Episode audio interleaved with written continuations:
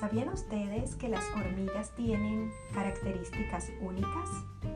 Son insectos sociables, se ayudan unas a las otras y cada una tiene muy clara la labor que tiene dentro de la colonia.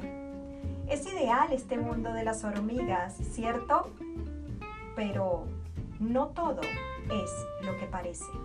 El día de hoy ha ocurrido algo inesperado y nunca antes visto en medio de la colonia.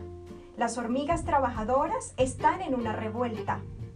Unas trabajan en exceso y otras no trabajan en lo absoluto.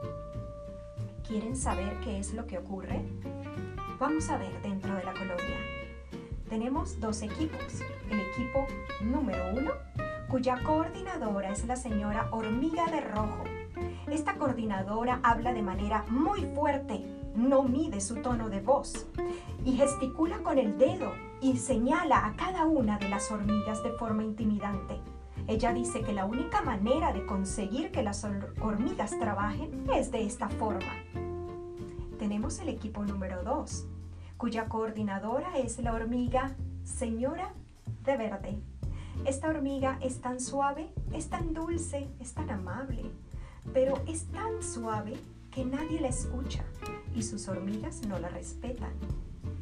El día de hoy, todo su equipo se encuentra en la cafetería porque ella, para evitar un conflicto, les dio permiso a todas a la vez. Es un caos total en la colonia. Las coordinadoras dijeron, ¿y ahora quién podrá ayudarnos? Se dirigieron ante la hormiga maestra, la hormiga más sabia de la colonia, la hormiga azul. Y esta hormiga, con su sabiduría y con su amor, les preguntó, ¿ustedes valoran a sus hormigas? ¿Ustedes conocen a sus hormigas? ¿Las respetan? ¿Sabe cada una de sus hormigas cuál es su propósito y su tarea? ¿Ustedes se lo explican de forma clara y concreta? Ellas se miraron y a cada una de ellas les dijo, mediten Mediten si su forma de comunicación es realmente efectiva.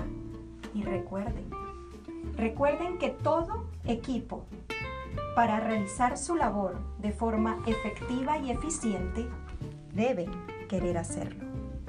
Esto es todo por el momento y los invitamos nuevamente a otro episodio de La vida en la colonia.